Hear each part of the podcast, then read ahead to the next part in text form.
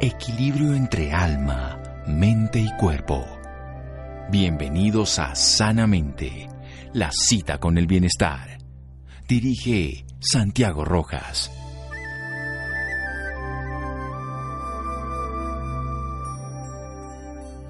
Las obras no hacen bueno el corazón, pero un buen corazón hace buenas las obras. Stephen Charnock. Buenas noches, estamos en Sanamente de Caracol Radio, su programa de salud. Estamos en época de pandemia y hablamos de la mortalidad atribuida directamente, la letalidad específica a la infección por el virus y todas las respuestas inmunológicas, cardiovasculares, respiratorias. Sin embargo, hay una pandemia que existe desde antes, que está haciendo estragos, que favorece que ésta se agrave y que podrá seguir haciendo y que es la primera causa de muerte, toda la enfermedad cardiovascular en la gran mayoría de los países del mundo. Y hay un enemigo silencioso, que es la hipertensión arterial. Vamos a hablar precisamente con el presidente de la Liga Colombiana contra el Infarto y la Hipertensión Arterial. Él es médico cirujano de la Universidad Industrial de Santander. Se especializó luego en medicina interna y cardiología con Rosario. Él es cardiólogo hemodinamista e intervencionista de la Fundación Favalolos, Sanatorio de Buenos Aires, Argentina y Emory University de Atlanta, en Estados Unidos. Ha ganado muchos premios, como el Premio de la Excelencia en Cardiología y Medicina Interna de la Sociedad Colombiana de Cardiología, la Orden Andrés Bello de Venezuela y Orden al Mérito de la Cámara de Representantes. Ha sido expresidente de la Asociación Colombiana de Cardiología, también de la Suramericana y la Sociedad Colombiana de Medicina Interna. Ha trabajado como director del Departamento de Cardiología del Hospital Militar Central, mi alma mater, donde lo conocí, me honra hoy entrevistarlo, del Universitario San Ignacio y la Clínica del Bosque, el Hospital San José, entre otros. Y actualmente es el director del Departamento de Cardiología del Hospital San Rafael de Tunja, además de presidente de esta liga. Todo un portento de personajes. Un honor, mi querido doctor Luis Moya Jiménez, tenerlo en mi programa. Buenas noches. Buenas noches, mi doctor Santiago. Para mí es un placer volverte a escuchar y, estar contigo. Bueno, mi doctor Moya, ¿es esto cierto lo que yo dije? ¿Esta es la primera causa de muerte de la enfermedad cardiovascular, el, en este caso el infarto? Sí, sí, todas las enfermedades cardiovasculares siguen siendo la primera causa en el mundo y lo aterrador es que matan casi 17 millones de personas anualmente y lo, lo alarmante es que es tan fácilmente prevenible todo, pero no, no, no hemos podido con que la gente se responsabilice de eso. Ese, ese, ese, ese es nuestro trauma, ese es nuestro trauma de, de que queremos que la gente se responsabilice de esta enfermedad tan fatal que tiene como común denominador, como tú decías, la hipertensión arterial. Ahí estamos con dos hermanitos que se juntan, la hipertensión arterial y todo, pues la arteriosclerosis y todos los daños de la circulación del miocardio, pero usted nos habla, doctor, 17%. ¿Qué tanto podríamos incidir si hiciéramos medidas de prevención como la que usted nos va a contar y ese apoyo maravilloso de una app que se ha creado precisamente? Eh, yo creo que si podemos que el paciente se responsabilice y comparta esa responsabilidad en el tratamiento de los factores de riesgo y entre ellos la hipertensión arterial se puede prevenir yo creo que en un 95% todas las complicaciones graves que tienen estas enfermedades, desde la misma muerte hasta las incapacidades por un infarto, por un derrame cerebral, por una insuficiencia renal, que son tan incapacitantes, tan dolorosas y con tan mala calidad de vida que, que, tienen los que sobreviven. Yo creo que se puede. Bueno, eso me encanta porque pasemos de que ese 17% se puede llegar a minimizar en un porcentaje muy grande. ¿Por qué?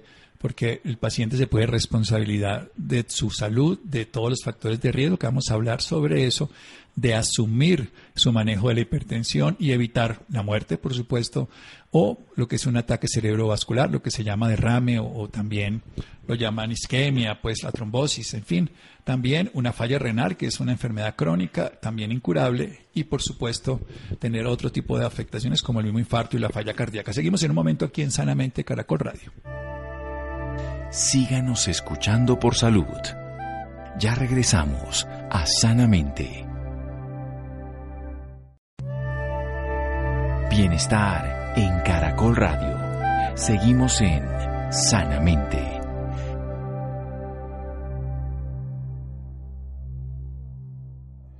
Seguimos en Sanamente de Caracol Radio. Nuestro programa hoy es con el doctor Luis Moya Jiménez. Él es cardiólogo y en el día de hoy es presidente de la Liga Colombiana contra el infarto y hipertensión arterial. Ha tenido gran cantidad de premios por todo su trabajo profesional. Ha sido presidente de Sociedad Colombiana de Cardiología y la Suramericana. Es todo un personaje muy importante, nos honra hoy en el programa y nos habla que el 17% de todas las muertes se deben a enfermedades cardiovasculares en el planeta y que podríamos llegar con un conocimiento que vamos a aprender hoy, asumiendo la responsabilidad a una prevención cercana al 95% para evitar la muerte directamente de todas esas complicaciones que pueden ocurrir si el paciente no muere, como son los ataques cerebrovasculares, trombosis, y isquemias cerebrales, en fin, las fallas renales, el infarto y los daños del corazón y de la calidad de vida. ¿Cuáles son esos factores de riesgo que deberíamos empezar, doctor Luis Moya Jiménez? Yo creo que, que la primera pregunta que, que ojalá todo el mundo se haga, ¿qué factores de riesgo tengo yo para que mi corazón o mi sistema cardiovascular se enferme? Y yo creo que todo el mundo los conoce porque lo trillamos mucho. Primero, eh, como tú lo dices, la vida sana. Y la vida sana consiste en, en aprender a comer, en aprender a apreciar el aire que respiramos con un buen ejercicio, quitando el estrés. Y eso nos lleva a más cosas sanas, a controlar el, peso, a dormir bien. Y eso nos lleva a preguntarnos cómo maneja, cómo mm, mi corazón, cómo, qué presiones maneja, qué niveles de azúcar maneja, qué niveles de grasa tenemos en la sangre, que son los, son los factores que inciden eh, y que se pueden modificar fácilmente. Hay otros factores que son hartísimos propios de nuestras familias, de nuestros genes. Si tenemos nuestros padres, hermanos, tíos con infarto, con hipertensión, con diabetes, eso lo cargamos nosotros. Entonces, si sabemos que tenemos una carga familiar, una carga de fábrica, y sabemos que hay que alrededor corregir todo esto para poder vivir sanamente, yo creo que podemos evitar mucho. Y eso es lo que nosotros involucramos en, responsables.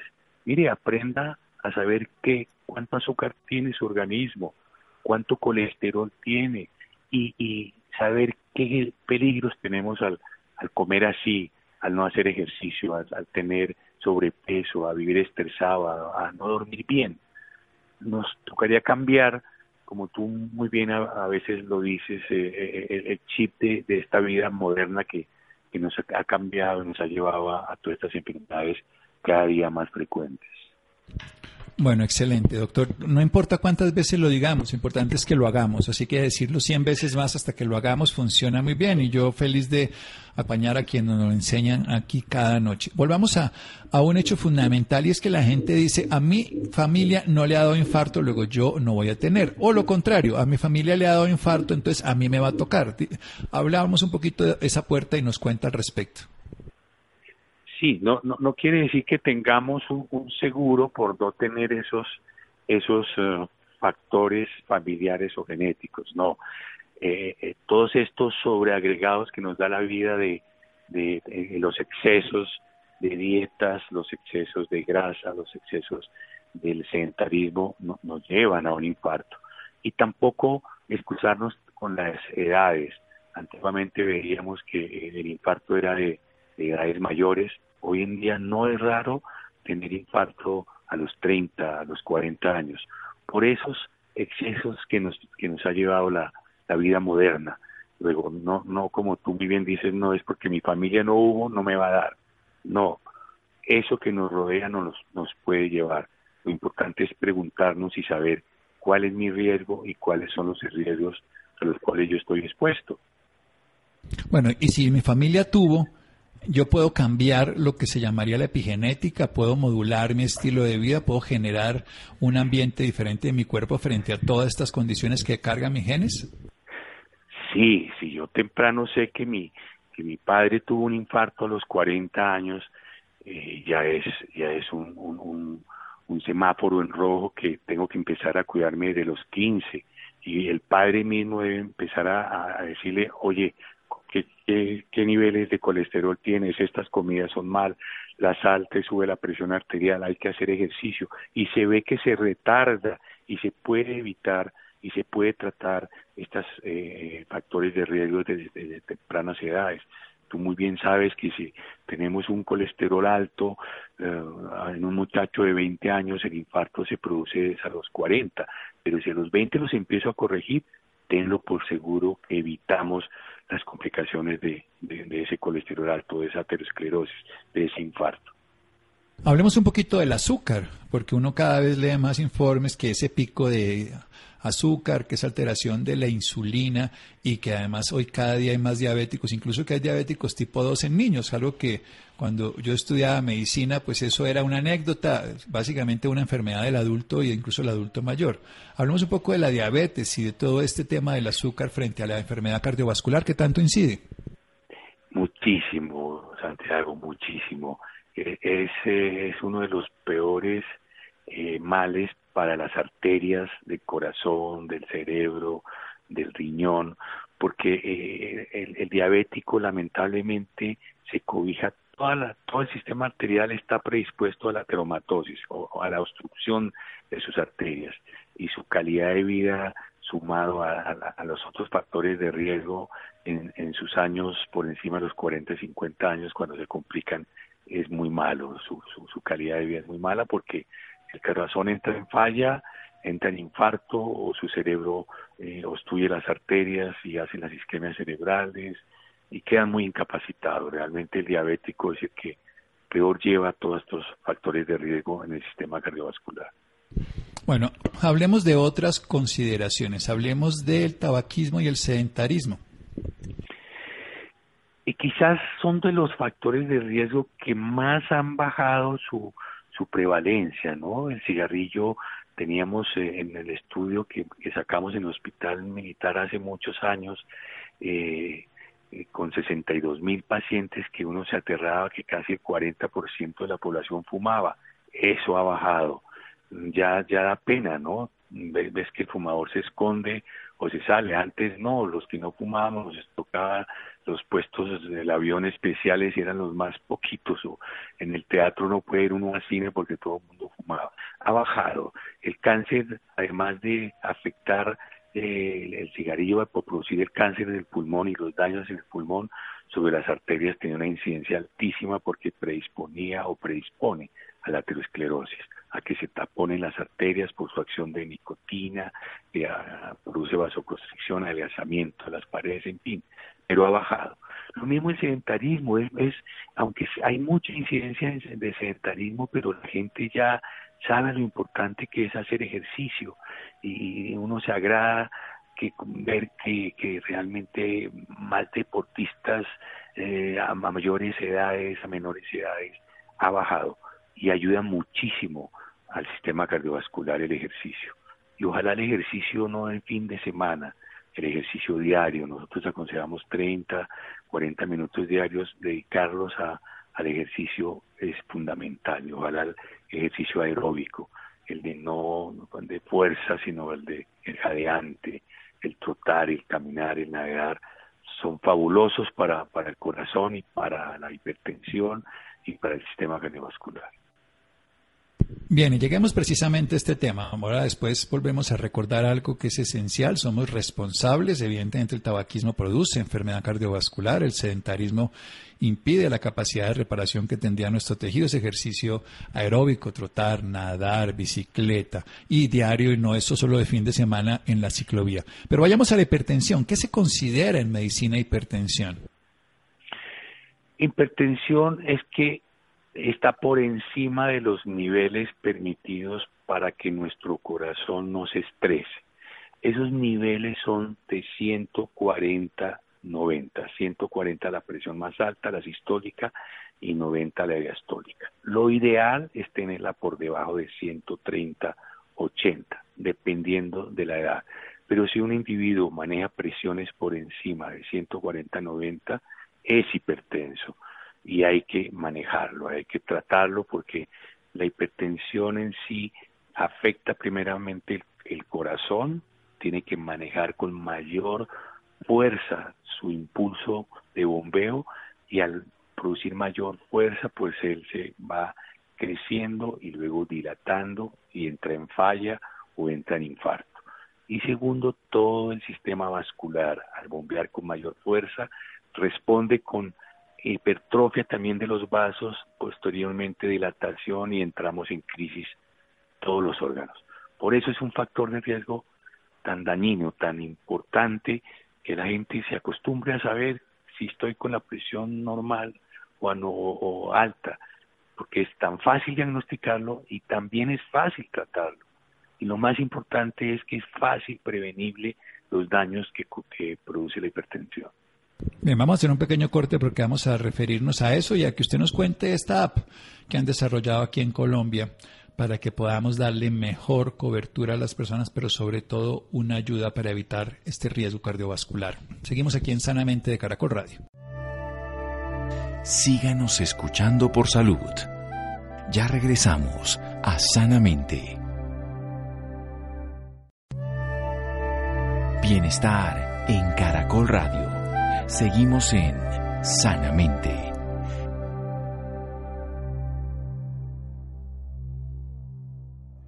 Seguimos en Sanamente de Caracol Radio con un médico cirujano de la Universidad Industrial de Santander con especialización en medicina interna cardiología y hemodinamia. Es además y ha sido director de muchas sociedades científicas de cardiología como la colombiana, la suramericana y la Sociedad Colombiana de Medicina Interna. También ha sido director del Departamento de Cardiología del Hospital Militar Central, mi alma mater, de la Universidad San Ignacio, del Hospital Universitario San Ignacio, de la Javeriana y del Departamento Hortica de Cardiología del Hospital San Rafael de la ciudad de Tunja, siendo hoy presidente de la Liga Colombiana contra el Infarto y la Hipertensión Arterial. Nos está hablando de esos factores de riesgo que tienen que ver con la mala calidad de la alimentación, la no comida real, la comida chatarra cargada de azúcares, de preservativos, de cosas, la falta de aire puro, el sedentarismo que lleva precisamente a que impidamos esa recuperación del corazón. Necesitamos hacer ejercicio, ojalá diario, esos 30, 60 minutos de moderado intenso, regulado, no ese fin de semana con intensidad, bajar el estrés, regular nuestro peso y mejorar el sueño, disminuir el consumo de azúcar y tener muy claro que tenemos que tener esos valores, que si somos genéticamente predispuestos, con más cuidado, y si no somos genéticamente predispuestos de nuestra familia, no quiere decir que nos salvamos de esto, siempre hay que ser responsables, siempre hay que asumir esa responsabilidad y sobre todo dejar de fumar el tabaco directamente tiene una acción sobre la ateromatosis, sobre la generación de placa dentro de la circulación. Y por último, la hipertensión nos decía, 130, 130, 80, por debajo de eso deberíamos tener todas las personas, incluso menos, pero es muy importante entender que eso va a afectar la fuerza del corazón, lo vuelve más grandecito, no necesariamente eso es bueno en un deportista sí, pero no en un hipertenso, y lo otro es que las arterias también se alteran, entonces alteramos el corazón y alteramos la circulación, no solamente a nivel específicamente del corazón para el infarto, sino a nivel del riñón, falla renal, hipertensión, más hipertensión, o a nivel de cualquier lugar del cuerpo donde generaríamos entonces, por ejemplo, un ataque cerebrovascular, derrame, trombosis. ¿Qué produce la hipertensión, doctor Luis Moya, en esta orden de ideas que nos está hablando? La hipertensión produce en todos los órganos que afecta, donde le llega sangre al organismo, produce eh, daño, indudablemente. Los más afectados, el corazón, el cerebro, el riñón, el sistema vascular eh, óptico, las, eh, el sistema arterial en sí de la, de la aorta abdominal que se puede romper o la aorta torácica y lo de los miembros inferiores. Y uno le debe decir al hipertenso, mire, si usted no controla la presión, tiene una probabilidad cercana al 60% de que en algún momento de su vida le, le, produzca esto. O se infarta, o hace un accidente cerebrovascular, o entra en diálisis renal por falla renal o se le puede romper la arteria, la aorta y se muere o daña todo su sistema óptico o, de los vasos periféricos. Eso, esos daños produce la hipertensión y, y, que son la primera causa de muerte en el mundo. En todo el mundo es la primera causa de muerte de las enfermedades cardiovasculares sigue siendo la primera causa, aun cuando muchos pacientes mueran de COVID y fueron desafortunados casi 3 millones el año pasado, ya más de 3 con este, pero de todas maneras nos habla de una muerte mucho mayores por esta enfermedad cardiovascular en todo el planeta. Y además la enfermedad cardiovascular es un factor de riesgo para los pacientes con COVID. Usted nos decía, puede dañar toda la circulación, puede alterar. ¿Qué tenemos que hacer? Para primero diagnosticar la hipertensión, diagnosticar la diabetes, saber qué está en nuestro corazón, cómo, cómo accedemos a esto, esto es cotidiano, es frecuente, así que, ¿qué tendríamos que hacer? desde tempranas edades saber qué presión arterial estoy manejando y más temprano si sé que tengo antecedentes familiares. Tan fácil como tomarse la presión, tan fácil de diagnosticarla. Hoy venden miles de tensiómetros electrónicos, digitálicos, en que ustedes mismos pueden eh, decir qué presión maneja. Y sabiendo que por encima de 140, 90 es una alerta. Lo ideal, como tú decías, por debajo de 130, 80 o más abajo. Es ideal. Es aprender a tomársela. ¿Cada cuánto? Mire, un individuo de 20 años, una vez al menos al año si tengo antecedentes dos veces al año y a medida que van pasando los años, pues más frecuente nuestras visitas de preguntarle al médico cómo estoy, además de mi presión, saber qué otros factores que hemos hablado tengo, mi colesterol, mi azúcar, mi capacidad pulmonar, mm, cómo manejo mi estrés, todo lo que hemos hablado y así se evita todo. Preventivamente, eh, la hipertensión, no sé por qué la gente no se asusta al saber que es hipertensa mira, mira, Santiago, que... Porque es silenciosa. Es, es, muy, yo siempre pongo el ejemplo, cuando a uno le dicen tiene cáncer, la familia entra en estrés, todo mundo. Sin embargo, la primera causa de muerte no es cáncer.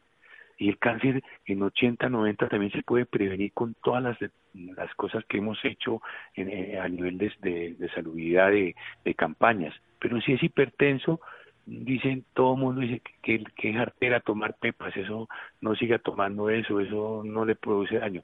Y es la primera causa de muerte, el primer factor, y, y, y no les da miedo. Eso es lo que queremos cambiar, ese chip. Mire, esto es tan más grave que un, que un cáncer. es más grave, menos sintomático y por lo mismo menos cura, menos en el sentido de si no se atiende, pues es manejable perfectamente. Pero vayamos a algo esencial. Ustedes crearon una app que le puede servir. Cuéntame un poco de este desarrollo que le puede servir a los hipertensos. Sí, e, e, se llama Corazón Sano, es totalmente gratis. Queremos como Liga Colombiana contra el Infarto y la Hipertensión que todo mundo se beneficie. Es muy amable, la pueden bajar sencillamente y ahí les permite registrar su presión arterial les permite educarse con un, un, tip que hay ahí de aprende más y les va a decir si está baja, si está normal, si está elevada, si está en eh, hipertensión grado 1, hipertensión grado 2. Les enseña a cómo tomarse la presión arterial y a la vez sirve mucho porque este registro diario les va a dar unas gráficas en qué porcentaje se le subió y que le va a servir mucho al médico también. Cuando vayan a su médico, mostrarle, mire mi gráfica, mire mi registro, y él se va a ayudar y les va a ayudar muchísimo para hacer un manejo adecuado. Además que la aplicación les da muchos consejos, mire, usted no debe comer esto, usted va a hacer ejercicio así. Es, es sencilla, es muy sencilla y ojalá todo el mundo la baje. Eh, con el único interés de que cambiemos esta prevalencia tan alto, tan alta que tenemos a nivel mundial de la, de la hipertensión. Bueno, queda claro, Corazón Sano, una app que puede bajar en cualquiera del Android o en todos estos sistemas de telefonía celular, gratis además, que el interés de la Liga colombiana precisamente contra el infarto y en este caso también contra la hipertensión arterial es que las personas tengan la posibilidad de estar al día de algo fundamental, es que nosotros no podemos dejar que una enfermedad que es silenciosa pero que está haciendo un daño. Recordemos que puede afectar la circulación del corazón, infarto del cerebro, ataques cerebrovasculares, del riñón, falla renal, de los ojos, ceguera, de cualquier parte, a veces perder un pie por mala circulación, en fin, desde cosas pequeñas. Y que puede ser, entonces desde muy pequeñito podemos tomarnos una vez al año si no tenemos un factor de riesgo, pero si tenemos un factor de riesgo o un, un factor de riesgo es también la genética, me refiero a un antecedente, pues hacerlo con más frecuencia y acceder a un profesional de la salud a un nutricionista, a un deportólogo, toda la suma de cosas, obviamente un cardiólogo ya no manejo más integral desde esa perspectiva, pero no olvidarlo. ¿Cuáles son las cifras, si existen con claridad, de hipertensión en Colombia? Y sobre todo, doctor, porque uno oye, por ejemplo, que en Colombia hay más o menos un 9% diabéticos, pero que hay probablemente un porcentaje similar que no lo sabe o que no lo atiende. En hipertensión, ¿cómo estamos? Lamentablemente no tenemos un registro oficial. Eh, el ministerio nos dice que de que hay un 17 a un 22%, la oficina de alto costo que es solo el 7%.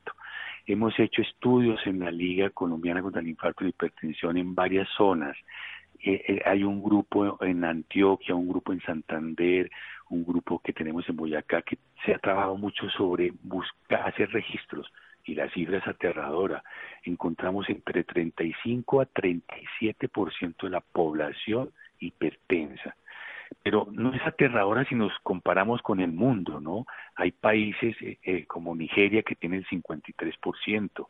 El que menos tiene es Canadá de 29%, que es aterrador esa, esa cifra. Estaríamos nosotros el 35 que tú lo multiplicas, nos da 15 millones de, de colombianos hipertensos. Y lo más lamentable es que de esos 15% que no pueden estar, que deberían estar tratados, solamente se tratan eh, 2 o 3% y se controlan solamente ese porcentaje. De cada 100 hipertensos, 50 se diagnostican, 10 se tratan y 5 se controlan adecuadamente. Y esto no, es no, no, no, no, espérese, repita eso, doctor. Terrible, me pareció, terrible. repítalo porque me pareció que dijo mentiras, pero tristemente no. Por favor. No, de 100 pacientes hipertensos, 50 se diagnostican, 10 se, Se pueden tratan.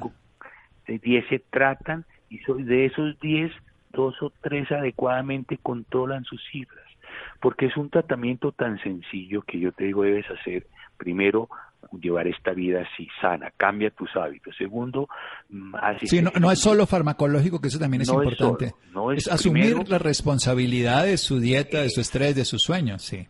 La primera base del tratamiento es cambiar su vida que lo llevó a hipertensión. Y lo segundo, ayudarse con los medicamentos. Entonces, todo depende del individuo. Por eso insistimos, de la responsabilidad, no del médico, no de la EPS, no del sistema de salud. Es usted el responsable. Entonces uno le dice, cambie, mire, deje de tomar trago, haga ejercicio, respire bien, duerma bien, baje de peso, coma sin sal, todo lo que tú sabes, más estos dos o tres medicamentos que hoy en día se está dando una sola capsulita con dos o tres principios químicos para aumentar la adherencia, que es el factor tremendo del fracaso de la hipertensión, que como eran varias pepas, entonces la persona se cansaba de tomarse tres, cuatro pepas. Hoy en día se, se propende a que sea en una pildorita tener dos o tres componentes. Entonces el paciente abandona y ahí el fracaso. Y ahí la mortalidad. Es tremendo. Y se- hoy se mueren 17 millones al año y se calcula que para el año 30 podemos llegar a, a 25, 30 millones de, de- muertos. Porque, porque el paciente no se responsabiliza. Es, ese es el, el- grave factor. No, usted lo que me dice me deja muy aburrido, profe, así textualmente. Porque obviamente, pues uno sabe lo, lo que significa una enfermedad de este estilo a nivel de todo lo que ocurre en un paciente.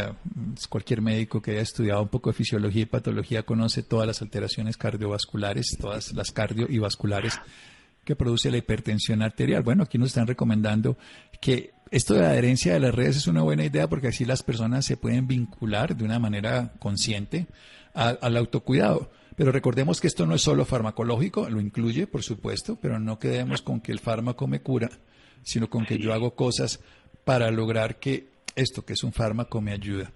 Una última pregunta. ¿Cu- ¿Cuál es el futuro de la hipertensión? Así digamos uno a veces en, ciertas medicinas, en cáncer, por ejemplo, hoy tenemos unos medicamentos distintos, la inmunoterapia, terapias genéticas. ¿Cómo se puede llegar a incidir a, a mediano plazo, como está la bomba de infusión, por ejemplo, en el diabético, el trasplante de páncreas incluso? ¿Para dónde va el proceso de la hipertensión? Usted es un especialista investigador del tema. Sí, muy interesante la pregunta, Santiago. Mira, hoy ya no existe, un, ya casi hemos desaparecido esas hipertensiones que uno decía que es- no son controlables. No, Malignas. Las malignas. Hoy en día, eh, si hay una hipertensión secundaria, que es por otro capítulo grande, la gente tiene que conocer que en el 95% de los casos la hipertensión no encuentra uno la causa, la etiología, es por todos estos factores que hemos nombrado.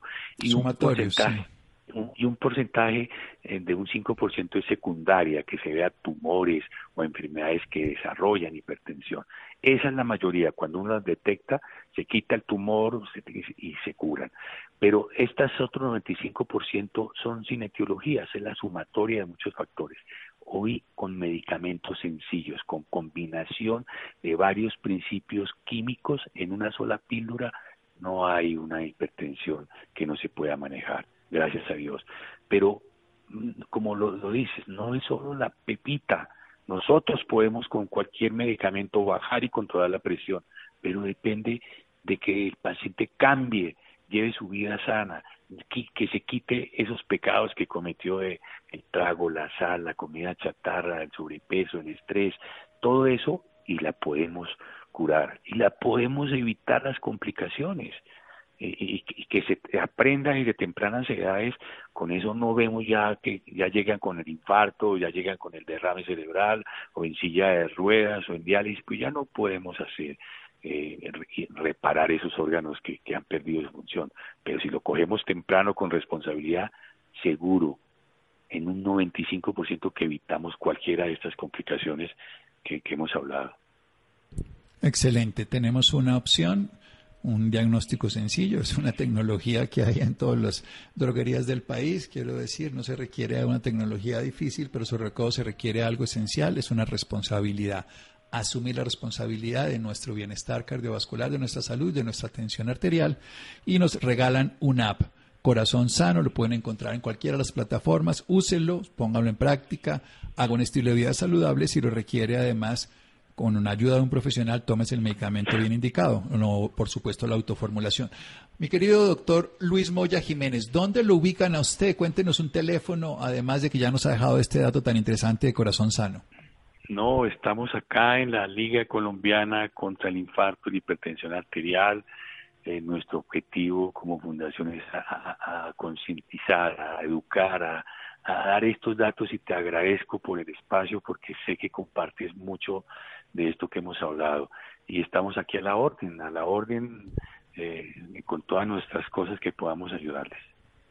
Maravilloso, mi querido doctor Moya. Vamos a estar siempre disponibles para enseñar, educar, acompañarnos, porque creo que la primera misión del médico es educar y ojalá pues nos pararan bolas en el buen sentido del término para seguir adelante. Corazón Sano, una app y pueden encontrar a nuestro doctor en la Liga colombiana de contra el infarto y la hipertensión arterial. Seguimos en Sanamente de Caracol Radio. Muchas gracias, profe. No, a ti, Santiago. Muy amable y buena noche. Buenas noches. Síganos escuchando por salud. Ya regresamos a Sanamente. Bienestar en Caracol Radio. Seguimos en Sanamente.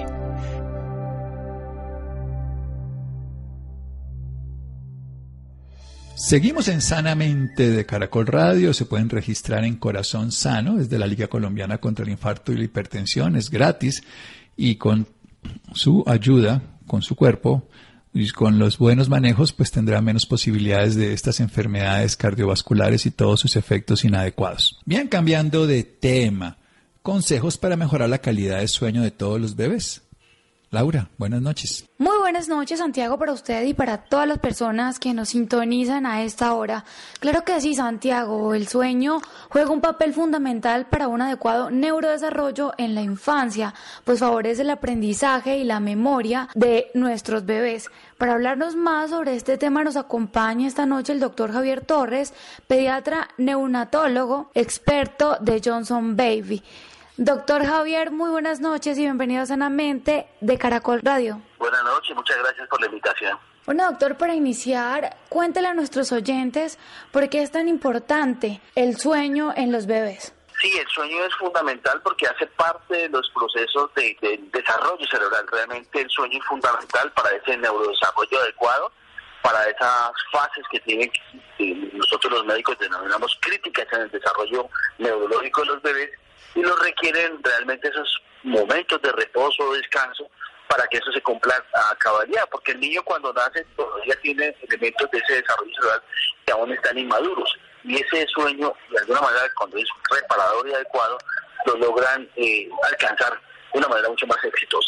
¿Y cómo se puede manejar, cómo pueden manejar las mamás que tienen un recién nacido desde que nacen este sueño? Sí, al sueño hay que empezar a generarle unas rutinas desde el momento del nacimiento. A los niños hay que enseñarlos a dormir, hay que enseñarlos con esas rutinas de sueño desde ese momento, de sus primeras horas de vida, de los primeros días de vida. por eso nosotros siempre recomendamos que esas rutinas de sueño se hagan de una manera permanente desde el nacimiento. Eso incluye un ambiente adecuado, un sitio con una ideación adecuada, con un tipo de ambientación, ya sea musical o no, suave, que le permita al niño relajarse de alguna forma, igual que la misma madre, con un tono de luz que no le afecte, que no lo estimule, que no exista un televisor o de estímulo externo que pueda de alguna manera no conciliar tranquilamente el sueño y que se haga unos procesos que de alguna manera permiten que esas rutinas al niño eh, lo lleven y lo, y lo generen realmente la posibilidad de descanso mucho más adecuada. Entonces nosotros recomendamos que sea el niño bañado antes de ese sueño, que sea alimentado específicamente con lactancia materna, que es lo mejor. Y después de eso hacer una rutina de masaje suave sobre su piel para que eso le permita a él descansar mucho más tranquilo. Siempre, ojalá, el niño debe acostarse, debe estar en el sitio donde se va a despertar. A veces acostumbramos mucho a dormirlo en nuestros brazos y eso hace que los niños se angustien cuando se los colocan en la cama. Por eso siempre es bueno desde que nacen a irlos habituando a que realmente se duerman en su cunita o en el sitio donde van a despertarse. Usted habla también de, de bañarlos en la noche. ¿Es recomendable hacer esto, doctor? Sí, no, el baño no es dañino. Realmente hay muchos trabajos de investigación a nivel mundial que el baño no hace daño. Eso es lo primero que nosotros como médicos tenemos claro, no hacer daño a ningún bebé. Y el baño en un ambiente adecuado, con temperatura adecuada, relaja. El baño es un relajante fundamental realmente para el ser humano. Y en ese caso a los bebés, a esa rutina que significa el baño y relajarlo, en los estudios que se han entregado a nivel de la literatura médica, aparece que con evidencia que los niños que son sometidos al baño duermen mucho más tranquilos y están realmente mucho más prestos a conciliar el sueño y a relajarse mucho mejor. Doctor, por ejemplo, si el bebé dormía desde que nació bien, pero en llegado caso empieza a tener un mal sueño cuando va creciendo, ¿qué se puede hacer en este caso? Hay momentos en que los niños tienen alteraciones del sueño porque son los famosos brotes de crecimiento, esos brotes de cambio que está teniendo realmente en la medida que van aumentando el mes. Hay que tener esa paciencia. Pero si nosotros logramos estas rutinas, logramos relajarnos, que la misma familia, la misma mamá también tenga esa tranquilidad de, entregarle ese tipo de, de, sentimiento y de reacción hacia el bebé, de que ella también se esté tranquila, probablemente va a conciliar mucho más fácilmente el sueño es tener esa paciencia en esos momentos que tienen esas crisis los niños, esperar un poco, seguir con esa rutina, no dejarlas de hacer y sé que van a lograr de nuevo encaucharlos en ese proceso de descanso adecuado. Doctor, hay muchas mamás que recurren a remedios caseros. ¿Se recomienda o no se recomienda hacer esto? Nosotros siempre recomendamos que los niños reciban lactancia materna, no adicionamos otros alimentos, otro tipo de sustancias. A veces se utilizan algunos tipos de sus bebidas, algún tipo de aguas, etcétera, que pueden generar de mayor problema al bebé. Algunas de ellas, como los bebés no toleran eso, generarles cólico y alteraciones inclusive del mismo sueño. Por eso no lo recomendamos. Realmente el niño, después de que se hayan hecho las rutinas, recibe la lactancia materna, se hace el masaje y el niño logra conciliar el sueño, pues si no tiene problemas intestinales, dolor, etcétera, por alguna sustancia inadecuada que haya recibido, va a descansar mucho mejor. Entonces no recomendamos realmente que se les dé algún tipo de sustancia diferente a la leche materna, sobre todo en los meses de Y por ejemplo, los baños, que los bañan con alguna rama específica, ¿eso tampoco es recomendable? Sí, a veces se utiliza mucho en nuestro país eh, utilizar algún tipo de ramas o algún tipo de sustancias en el agua. No, no es recomendable porque eso irrita la piel del bebé. Recordemos que la piel bebé también está en un proceso de desarrollo, un proceso de maduración que toma varios meses, inclusive años. Entonces esto, si le aplicamos eso a la piel, lo va a absorber, le va a hacer daño al bebé, pero también le va a irritar esa piel. Entonces no es adecuado y no recomendamos aplicar nada en el agua cuando bañamos a los niños.